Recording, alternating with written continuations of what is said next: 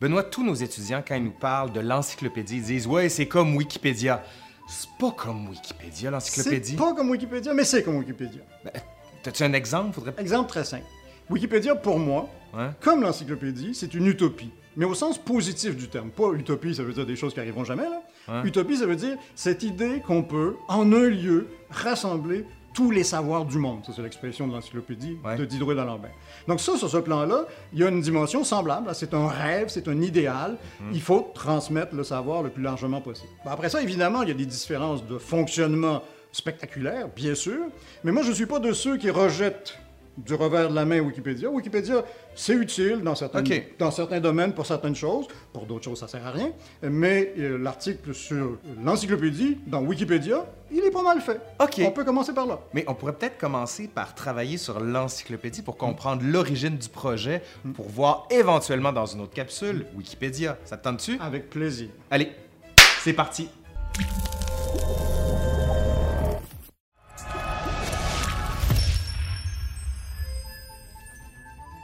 Commençons par le commencement. En juin 1751, le premier volume de l'encyclopédie paraît. Ça, c'est sa page de titre. Essayez d'imaginer que vous êtes un lecteur de l'époque. Qu'est-ce que cette page signifie pour vous? Son titre vous indique d'abord que le contenu de ce que vous allez lire est ambitieux. C'est une encyclopédie ou dictionnaire raisonné des sciences, des arts et des métiers. Le moins qu'on puisse dire, c'est que ça couvre large. Vous devez aussi comprendre que ce dictionnaire ne va pas se contenter de l'ordre alphabétique. L'ordre alphabétique, par définition, euh, c'est un ordre parfaitement arbitraire. Au contraire, ce nouveau dictionnaire, cette nouvelle encyclopédie, va être raisonné. Ces concepteurs vont vous proposer autre chose qu'une simple énumération d'articles. Ils vont vous offrir une organisation du savoir. Ce n'est pas un dictionnaire individuel. Il a été préparé par une société de gens de lettres. Le projet est tellement ambitieux qu'il ne peut pas être mené à terme par une seule personne. Ça prend nécessairement un groupe de rédacteurs. Ça, vous le savez, comme lecteur du 18e siècle, c'est une vraie nouveauté. Beaucoup de dictionnaires et d'encyclopédies jusque-là avaient été des entreprises individuelles, pas celle-ci. Qui vous la propose, cette encyclopédie? Deux personnes. Pour vous, de votre point de vue de lecteur du siècle des Lumières, elles n'ont pas du tout le même statut, ces deux personnes. Si vous cherchez une caution institutionnelle, une caution scientifique, vous allez vous tourner vers d'Alembert. Il est, après tout, de l'Académie royale des sciences de Paris, de celle de Prusse et de la Société royale de Londres. Lui, en 1751, il a déjà une très forte reconnaissance dans son domaine, les mathématiques. L'autre, Diderot, n'est pas du tout, pour le 18e siècle, une autorité reconnue. Il est membre de l'Académie royale des sciences et des belles lettres de Prusse, c'est tout, et surtout, c'est beaucoup moins bien que les académies de d'Alembert. Diderot, nous le connaissons, nous, aujourd'hui, au 21e siècle, mais pour ses contemporains, ce n'est pas du tout un auteur prestigieux. Alors, comme vous êtes un lecteur du 18e siècle, vous connaissez le latin et vous connaissez la culture antique. Vous n'êtes donc pas du tout étonné de trouver sur cette page de titre une citation d'Horace. Alors, je traduis pour ceux qui, contrairement à vous, ne parleraient pas latin. Tant l'ordre et l'arrangement ont de prix, tant on peut ajouter d'éclat à des termes empruntés à la langue courante. Ordre, arrangement. Une fois de plus, on vous dit la même chose. On peut faire mieux et on va faire mieux que l'ordre alphabétique. Avant-dernière chose, quel est l'éditeur de ce dictionnaire, de cette encyclopédie? En fait, vous ne vous posez pas du tout cette question-là, en tout cas pas dans ces termes-là. La question que vous vous posez, vous, au 18e siècle, c'est la suivante, qui est le libraire derrière ce projet. Ce que nous appelons aujourd'hui des éditeurs, au 18e siècle, ça s'appelle des libraires. Ils sont quatre, ces libraires, Briasson, David, Le Breton et Durand. Ça, ça vous révèle deux choses. D'abord, que c'est un gros projet, que c'est un projet trop gros pour un seul libraire, pour un seul éditeur. Ensuite, que c'est un projet qui a un appui officiel. Le Breton, c'est écrit, est l'imprimeur ordinaire du roi. Une dernière chose. Ce premier volume paraît avec approbation et privilège du roi. Qu'est-ce que ça veut dire? Ça veut dire que la censure a accepté ce que vous allez lire. C'est elle qui donne l'approbation et le privilège au nom du roi. Les choses se présentent plutôt bien. Mais il y a une question que je n'ai pas encore abordée. Vous, vous êtes qui? Vous devez être nécessairement un souscripteur de l'encyclopédie. Qu'est-ce que ça veut dire? Ça veut dire que vous vous êtes abonné, en quelque sorte, à l'encyclopédie. En 1750, vous avez découvert un prospectus qui vous annonçait la parution, mais la parution à venir, d'une encyclopédie française. Au départ, il devait s'agir d'une simple traduction augmentée euh, euh, à partir d'une encyclopédie anglaise, qui elle est très populaire, la Cyclopédia d'Ephraim Chambers. On vous promet donc, en 1750, comme souscripteur, une encyclopédie qui va vous être livrée par tranches au cours des années à venir. Combien de tranches? Ça va aller continuellement en augmentant. La Cyclopédia de Chambers faisait deux volumes. L'encyclopédie de Diderot d'Alembert va en faire 28. 17 volumes de texte, les discours, et 11 volumes d'illustrations, les planches. Vous allez devoir attendre combien de temps avant de recevoir toutes les, les tranches que vous avez payées à l'avance? 21 ans. Le premier volume paraît, on l'a vu, en 1751. Le dernier va sortir en 1772. Ici, je tiens à lever mon chapeau aux libraires qui ont commercialisé l'encyclopédie. Ils ont tiré de vous tout ce qu'ils pouvaient tirer. Pourquoi? Parce que quelqu'un qui s'abonne à un magazine ou à un journal peut interrompre son abonnement n'importe quand, mais pas vous. Qu'est-ce que vous allez faire avec un dictionnaire qui s'arrête à la lettre M ou à la lettre S? Bref, dès que les libraires décidaient d'ajouter des volumes au dictionnaire, vous deviez, vous, comme souscripteur, payer au libraire ce qu'il vous demandait.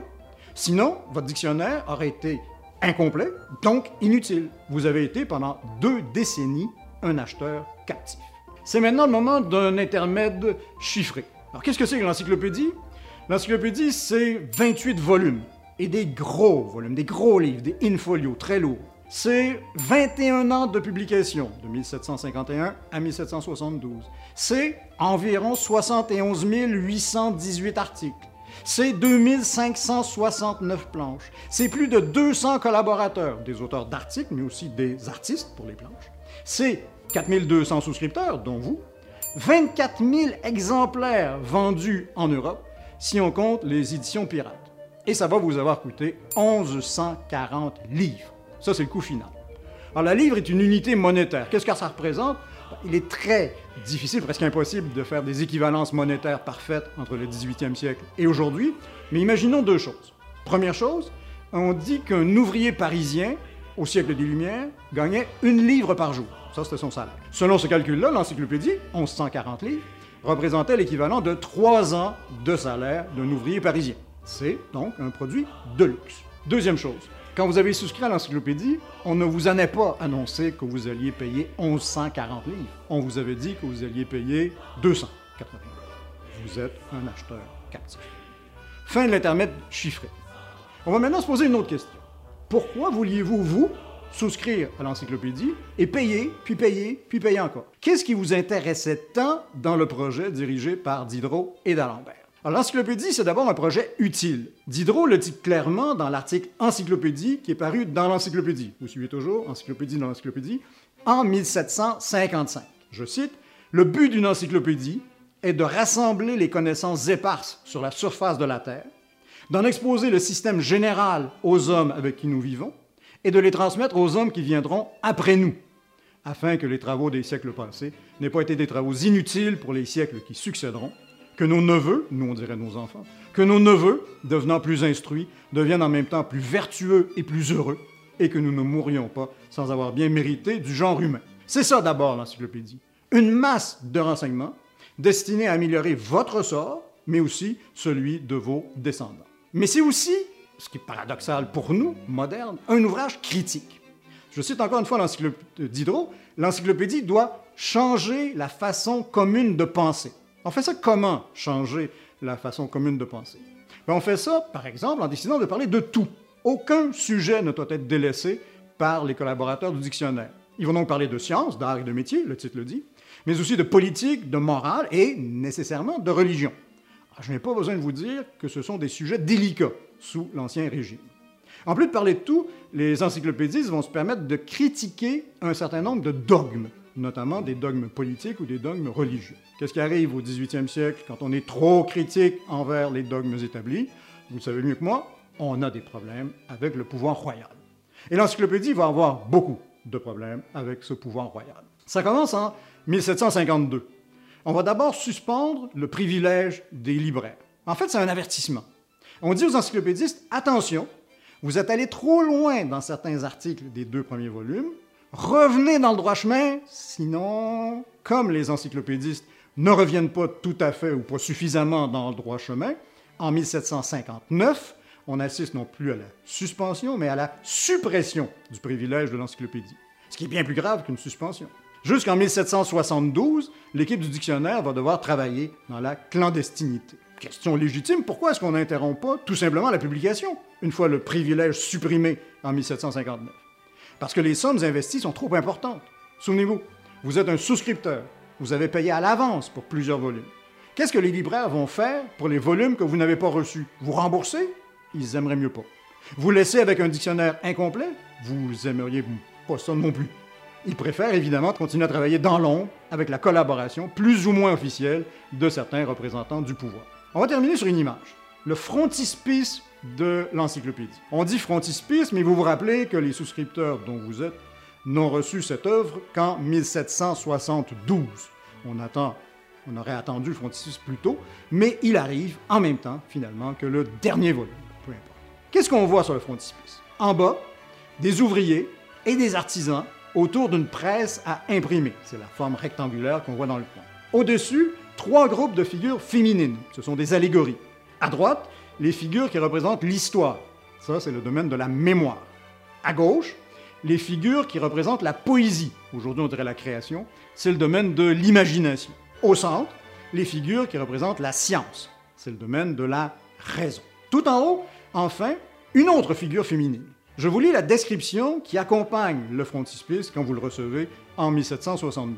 Sous un temple d'architecture ionique, sanctuaire de la vérité, on voit la vérité enveloppée d'un voile et rayonnante d'une lumière qui écarte les nuages et les disperse. À droite de la vérité, la raison et la philosophie s'occupent l'une à lever, l'autre à arracher le voile de la vérité. C'est ça l'encyclopédie. Une immense masse de mots et d'images, qui est là pour une raison, dévoiler la vérité. Ma foi, c'est une assez belle mission. Vous avez très bien fait de souscrire à l'encyclopédie. Ouais, non, mais finalement, je vais être remboursé parce que ça me tente plus. J'ai arrêté à la lettre Q, puis ça me tente pas Pas de problème, il y a un libraire à Lyon qui reprend tous les exemplaires, qui te rembourse et qui les revend des nouveaux souscripteurs. Ouais, mais euh, je vais-tu quand même avoir mon argent? Oui, il n'y a pas de problème. Ok, c'est cool. Je, je- je m'en assure. Pourquoi? bon. Benoît Melançon de l'Université de Montréal. Allez lire ses livres, ça vaut vraiment la peine. T'as écrit sur Diderot, hein? J'ai écrit un long livre sur la correspondance, dit Ouais, oui, parce que ton universitaire, tu n'écris pas juste un, tu n'as écrit. Il y en a quelques autres sur des sujets un peu différents, mais beaucoup sur le savoir au 18e siècle aussi, dont l'encyclopédie. Bon, allez, merci à tous. Laurent Turcot et Benoît Melançon de l'Histoire nous le dira. Bye! Au revoir.